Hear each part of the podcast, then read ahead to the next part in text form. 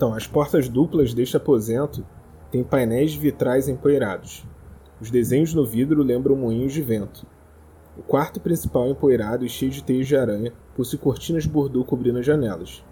Os móveis incluem uma cama de dossel com cortinas bordadas e véus diáfanos esfarrapados, um par de guarda-roupas vazios, uma penteadeira com espelho com moldura de madeira e uma caixa de joias. E uma cadeira estofada. Um tapete de pele de tigre apodrecido está no chão em frente à lareira. Sobre esta há uma pintura empoeirada de Gustavo e Elizabeth Dust. Uma saleta no canto sudoeste contém uma mesa e duas cadeiras, tudo coberto por teias. Sobre a toalha empoeirada repousa um conjunto de tigela e jarras de porcelana vazios. Uma porta de frente para o pé da cama possui um espelho de corpo inteiro. A porta se abre para revelar um, um empoeirado armário vazio.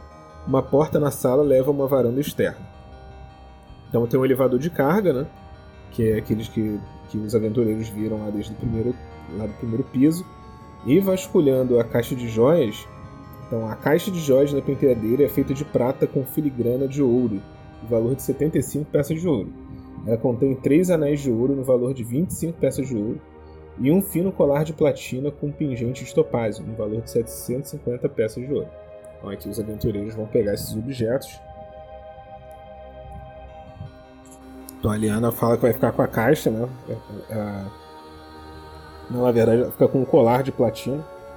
E aí os outros itens são divididos aqui entre os, os colegas dela. Né? A Liana gosta muito de ouro. Então, continuando a exploração, eles encontram um banheiro. Neste cômodo escuro contém uma banheira de madeira com pés em forma de garras, um pequeno fogão de ferro com uma chaleira em cima e um barril sob uma torneira na parede leste. Uma cisterna no telhado costumava coletar água da chuva que era levada por um cano até a torneira. No entanto, o encanamento não funciona mais. Na outra porta, eles acham uma despensa. Né? Então, a entra lá, olha prateleiras empoeiradas, ali, empoeiradas alinham-se nas paredes deste aposento. Algumas prateleiras contêm lençóis dobrados, cobertores e velhas barras de sabão. Uma vassoura agressora coberta de teias de aranha apoia-se na parede oposta. Ela ataca qualquer criatura que se aproxime ao menos de um metro e meio. Então Ragnar ele é atacado pela vassoura. Vamos ver aqui a vassoura. Atacar a vassoura é mais simples aqui, vou colocar aqui um 2. É o desafio dela. Então ela vai atacar o Ragnar aqui, tem que tirar 3 é, ou mais para poder se defender. Ele tira 3, né? Tem mais 2, ele consegue parar com o escudo a vassoura. Agora ele vai atacar a vassoura. 3 mais 1, 4 e quebra a vassoura ao meio com, a espada dele. Na outra porta vindo aqui do salão principal, parece que ela leva para outro quarto, né? Então é a suíte da babá. Então poeiras e, e teia de aranha cobrem um quarto elegantemente decorado. E o quarto do bebê adjacente. As portas duplas com painéis de vitral se abrem para revelar uma varanda com vista para a frente da casa. Eles conseguem ver se lá de fora, muita névoa. Né? O quarto pertencia à babá da família. O dono da casa e a babá tiveram um caso, que levou ao nascimento de um bebê natimorto chamado Walter. É, é daí só informação que eles não sabem, né? Mas beleza. Mas o culto matou a babá logo depois.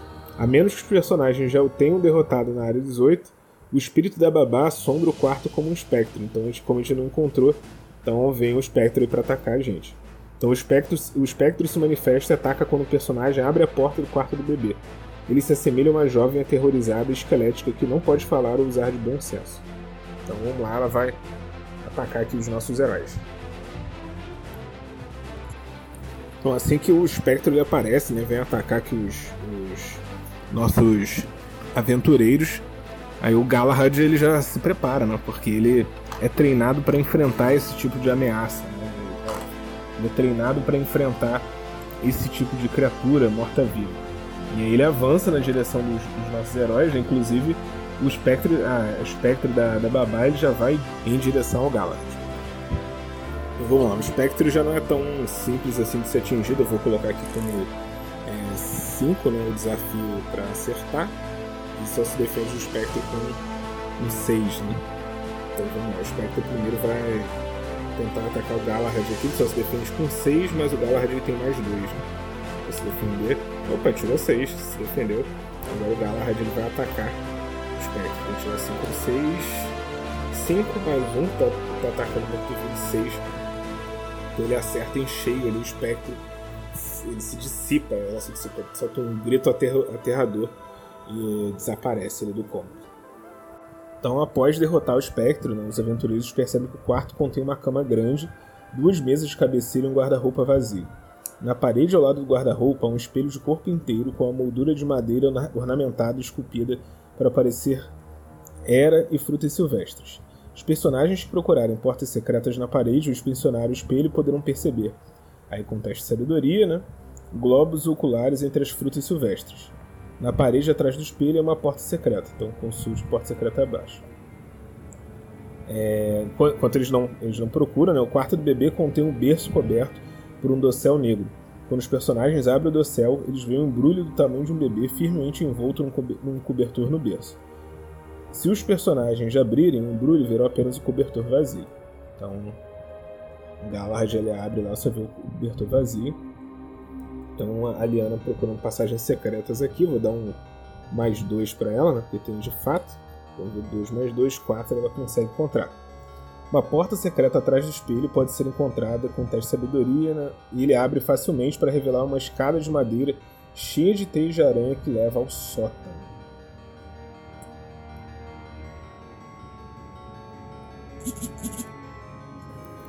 O corredor do sótão. É, o corredor está vazio, perdão, está vazio, é, cheio somente com poeira e teias de aranha. A porta trancada. Então existe uma porta é, mantida é, que para a área 20, né? que ela está trancada com um cadeado. É... E ela só pode ser aberta, ela pode ser aberta de duas formas. Ela pode ser aberta é, com a chave, eles percebem que a chave que eles encontraram anteriormente, ou então ela pode ser arrombada. Mas antes disso, a gente vai investigar aqui outras, outros cômodos. Então, entrando numa porta, eles percebem o quarto dos hóspedes. Esse quarto está cheio de poeira e contém uma cama estreita, uma mesa de cabeceira, um pequeno fogão de ferro, uma escrivaninha com um banquinho, um guarda-roupa vazio e uma cadeira de balanço. Uma boneca sorridente e um vestido amarelo rendado fica no parapeito da janela norte, com teias de aranha cobrindo-a com um véu de noiva. Na outra sala, eles encontram a dispensa. Então, essa câmara empoeirada está repleta de móveis antigos, cadeiras, cabides, espelhos, manequins de roupas e outros, todos envoltos em lençóis brancos empoeirados. Perto de um fogão de ferro, debaixo de um dos lençóis, há um baú de madeira destrancado contendo os restos esqueléticos da babá da família, embrulhados em um lençol esfarrapado e manchado de sangue. Ah, e se um personagem inspecionar os restos e for bem sucedido em teste de sabedoria, descobrirá que a mulher foi esfaqueada até a morte. Então vamos ver se isso aconteceu aqui. O Galahad vai, vai ver. Então, 3 mais 1 ali, que ele tem. Ele é bom em curar, né? Ele vê que de fato ela foi morta a facadas, né? Foi assassinada. É, se os personagens perturbarem os restos mortais, o espectro da babá aparecerá e atacará, a menos que tenha sido derrotado anteriormente na área 15. Então, como já foi derrotado, não tem problema algum. Então vamos lá. Seguindo, continuando aqui mais um quarto dos hóspedes, né? Esse quarto cheio de teias contém uma cama estreita, um criado mudo, um pequeno fogão de ferro, guarda-roupa vazio e uma cadeira de balanço. Aí voltando para a sala principal do, do sótão, a Liana se prepara para abrir a porta, os, os, outros aventureiros ali estão preparados, né? o Galahad com a massa dele, o Ragnar com a espada, a Igraine também está pronta já com o cajado. Então eles entram no quarto que é o quarto das crianças. Esse quarto possui uma janela que foi fechada com tijolos. Ela é ladeada por duas camas pequenas de madeira muito empoeiradas. Perto da porta, um baú de brinquedos com moinhos de vento pintados nas laterais e uma casa de bonecas que é uma réplica perfeita da casa sombria em que, em que os heróis estão. Tudo isso está coberto por teias de aranha. No meio do chão, há dois esqueletos pequenos vestindo roupas esfarrapadas que lhes são familiares. O menor dos dois embala um boneco que vocês também reconhecem, que os heróis também reconhecem. Então eles veem que, na verdade, esses dois esqueletos que estão aqui são das crianças que abordaram os aventureiros na entrada da casa. Ou seja, aquelas crianças estão mortas, né? obviamente. Então são os filhos de, dos Durst, né? Rosa e Espinho, que foram é, negligenciados pelos pais e trancados nesse quarto, nesse quarto até morrerem de fome. Seus pequenos esqueletos estão no meio do chão, visíveis como um dia claro, vestindo roupas esfarrapadas que os, que os heróis reconhecem como pertencentes às crianças. O esqueleto do espinho segura amorosamente o boneco. O baú de brinquedos contém uma variedade de bichos de pelúcia e brinquedos. É, os personagens que vasculharem a casa de bonecas e forem bem-cedidos em um teste de sabedoria encontram todas as portas secretas da casa, incluindo uma no sótão que leva a uma escada em espiral. E aí, vamos ver aqui se a Eliana percebe isso. 3 mais 1 ali, 4. Então ela percebe, né? ela vê onde é que tem as portas secretas. E aí ela avisa os companheiros. Só que à medida que eles mexem na casa de bonecas, eles veem que surgem dois fantasmas, né? são os fantasmas das crianças. É... E eles estão olhando ali para eles, assim, curiosos para saber o que está acontecendo, perguntando por que eles estão mexendo na casinha de brinquedos deles. É... E aí os aventureiros falam, né, que tinham sido abordados, na verdade, por eles na porta. Eles não entendem muito bem o, o porquê, né? Eles dizem que eles já morreram, estavam presos ali no quarto. Então. Mas eles não gostam que os personagens perturbem seus brinquedos. Né? Mas eles não atacam os heróis. Ao contrário das ilusões fora da casa, as criaturas sabem que estão mortas. Se questionados como morreram, Rosa e Spin explicam que seus pais as trancaram no sótão para, pro para protegê-las do monstro no porão, e que elas morreram de fome. Se perguntarem como se chega ao porão, Rosa aponta para a casa de bonecas e diz: há uma porta secreta no sótão. Os personagens então que procurarem as portas secretas na casa de bonecas ganharão vantagens em seus testes de sabedoria para encontrá-las. Ou seja, agora a gente rola 2d6 aqui no, no caso do Dominus para poder encontrar. As crianças temem ser abandonadas. Se um ou mais personagens tentarem sair, as, cri as crianças fantasma tentarão possuí-los. Se um dos fantasmas tiver sucesso, permita ao jogador que mantenha o controle do personagem, mas atribua ao personagem uma das seguintes falhas. O personagem possuído por Rosa ganha a seguinte falha: gosto de estar no comando e fico brava quando outras pessoas me dizem o que fazer. E um personagem possuído por Espinho recebe a seguinte falha: tenho medo de tudo, incluindo da minha própria sombra, e choro de desespero quando as coisas não saem do meu jeito. Um personagem possuído pelo fantasma de Rosa ou de Espinho não deixará voluntariamente a Casa da Morte ou a masmorra abaixo dela, Ambos os fantasmas podem ser obrigados a deixar o corpo do personagem possuído, para tal é necessário usar uma ação de obter sucesso em um teste de carisma. O fantasma reduzido a zero pontos de vida pode se refazer na manhã do, no amanhecer do dia seguinte. A única maneira de fazer com que o espírito das crianças descanse em paz é colocar seus restos mortais em seus túmulos. Entretanto, as crianças não sabem disso. Nem os nossos heróis. Então vamos lá. É... Primeiro aqui o, o vai tentar possuir o Ragnar. Ragnar se defendeu aqui, tirou 6, né? Então ele consegue. E agora a Rosivaldo vai tentar. O Galahad não conseguiu, né? Então. Vamos ver aqui a Liana, se ela consegue escapar. A Liana conseguiu escapar. E vamos ver a Gwen. E a Gwen foi possuída pela, pela Rosa, né? Mas aí o, o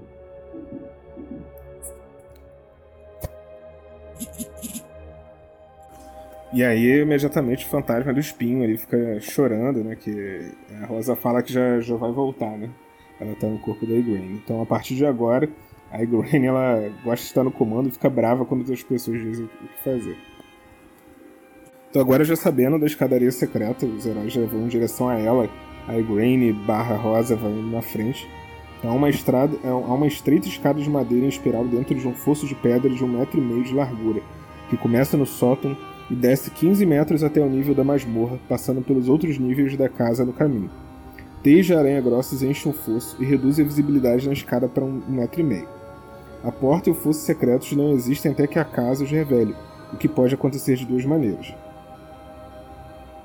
Então, vamos lá. Aí, quais são as características agora da masmorra? O nível da masmorra abaixo da Casa da Morte foi escavado na terra argila e rocha. Os túneis têm 1,20m de largura por 2,1 metros de altura, com suportes de madeira a intervalos de 1,5m. Os cômodos têm 2,4 metros de altura e são apoiados por grossos postes de, postes de madeira com vigas cruzadas. A única exceção é a área 38, que possui um teto com 5 metros de altura apoiado em pilares de pedra. Personagens sem visão no escuro devem levar suas próprias fontes de luz, pois a masmorra está na mais completa escuridão. À medida que os personagens exploram a masmorra, eles veem pegadas humanas centenárias no chão de terra levando para todos os lados. Então. Beleza, eles já estão indo para a masmorra e eles percebem o seguinte: Conforme a Igraine vai indo na frente, né, possuída pela Rosa, o fantasma do cravo vai, vai andando atrás dela, chorando engano. Então, acesso para a masmorra. A escada em espiral de madeira do sótão termina aqui. Um túnel estreito se estende para o sul antes de, de se bifurcar para leste e oeste.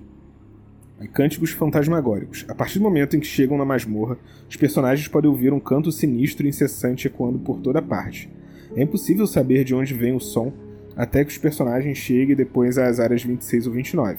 Eles não conseguem discernir as palavras até chegarem na área 35. Então, beleza. Então agora estamos avançando aqui pela masmorra. Então a gente tem a primeira opção de ir primeiro aqui pela esquerda né, ou para a direita. Então o que, que eu vou. O que, que a gente vai fazer aqui? Primeiro a gente vai à esquerda. E aí a esquerda tem um corredor para a direita, tem, segue tem um pouquinho mais à frente depois da esquerda. A gente vai ali para a direita. Então são as criptas da família. Então, várias criptas foram escavadas na terra. Cada cripta é selada com uma lápide de pedra, salvo indicação em, em contrário. A remoção de uma lápide de seu encaixe requer um teste de força bem cedido.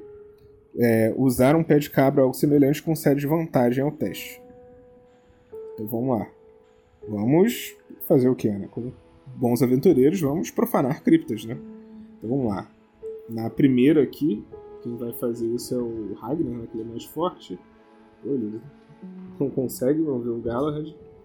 Ele vai ver que a cripta está vazia, a lápide de pedra em branco destinada a selar esta cripta está, apoia está apoiada em uma parede próxima. Então a cripta está vazia. Vamos ver agora a cripta B. O Ragnar vai lá. Não consegue fazer nada. O Galahad também não. A Helena conseguiu abrir. Então, a cripta do Walter. A lápide de pedra em branco destinada a selar esta, essa cripta está apoiada em uma parede próxima. Gravada na lápide está o nome de Walter Dust. A cripta está vazia. Então, ok. A gente vai voltar aqui pelos corredores, vamos ver. Tem mais um corredor que parece levar para mais duas criptas. Então, cripta C. 5. Então Ragnar consegue abrir. É a cripta de Gustavo. A lápide de pedra está gravada com o nome Gustavo Dust. A câmara, além de conter um caixão vazio no topo, é... contém um caixão vazio no topo de um esquife de pedra. Opa! Então o Gustavo não está aqui, né? Então já sinal estranho. E agora vendo a outra cripta. Opa, 6. É a cripta da Elizabeth. A lápide de pedra está gravada com o nome de Elizabeth Dust. A cripta contém uma esquife de pedra com caixão vazio em cima. Uma fúria de insetos centopeias surge da parede posterior e ataca se o caixão for perturbado. Então vamos lá, a fúria de, de insetos, vamos ver quantos insetos. Quantas fúrias são, gente? Opa, temos seis fúrias de insetos. Então vai começar aqui um combate. Diversas centopeias, centopeias atacando aqui os aventureiros. Então vamos lá, para enfrentar aqui as centopeias, eu vou considerar que elas têm um nível de desafio 2, é, né? Então tem vários insetos aqui estão vindo. Então a primeira atacar vai ser a Igraine. Só que a Igraine, o que, o que acontece? Ela está possuída pela Rosa, ela não sabe usar os feitiços, então ela vai atacar com o cajado dela. 4 menos 1, 3, ela acerta, destrói ele, consegue dispersar algumas das centopeias. Na sequência agora o Ragnar vai atacar 2, mais um 3, beleza, ele consegue atacar mais uma. O Galahad vai atacar a terceira, que consegue destruir.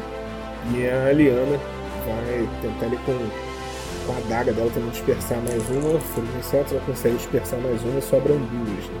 Então essa primeira que sobrou, ela vai, ela vai atacar, vamos sortear aqui 1, 2, 3, 4 com os nossos heróis, 5, 6 eu jogo de novo, então 4 vai atacar a Liana, né? Vamos ver, a Liana tem que tirar é, três ou mais para se defender. Ela tira exatamente três, então ela se defende. E agora um, dois Ragnar, três ou quatro Galahad, cinco ou seis Grain, vamos ver. Ragnar. Né? Então a última fúria de, de insetos aqui atacar, ela ataca o Ragnar, o Ragnar se defende. Então na sequência que a, a Rosa ela possui a Grain, ela vai atacar outra fúria. Cinco acerta, né? derrota mais uma fúria. E o Ragnar dispersa as outras centopeias e eles saem ali da, da cripta da Elizabeth. Aí na sequência, eles olham, voltando assim pro, pro corredor onde eles estavam, e veem que tem outra sala de criptas. E é a primeira deles que eles entram é a Cripta da Rosa. A lápide de pedra está gravada com o nome de Rosavalda Durst. A câmara contém um caixão vazio e uma esquife de pedra. Então o, o Galahad aí, nosso clérigo, ele já tem uma ideia, né? Ele já falou, opa, tem a lápide dela. Então se a gente conseguir trazê-la para cá, eu imagino que a próxima seja do irmão também. Aí ele fala, vamos lá buscar, é a, é a Rosa. Não, o que, que vocês pensam que estão fazendo? É, mas aí o Ragnar que contém é a Igraine, então a Liana e o e o Galahad voltam até o quarto das crianças, ele pega os esqueletos das crianças e aí o, à medida que o Galahad enterra, a, coloca a criança na, na, a Rosa na cripta dela, ele recita algumas palavras ali sagradas, ali umas preces para para o, o deus dele, né? o deus da luz que ele adora. Então, a, a, a, partir do momento que ele faz isso, o espírito da Rosa né, sai do corpo da, da Igraine e vai repousar no, na cripta. E aí, assim que eles abrem a outra cripta do Spin, né, já, já, quando já imaginavam então, o nome de Cravoaldo Dust, eles vão lá e colocam a, a esqueleto também da criancinha junto com seu bichinho de pelúcia. E aí o fantasma dele entra na, na cripta também Galahad recebe o procedimento ali de fazer as preces dele.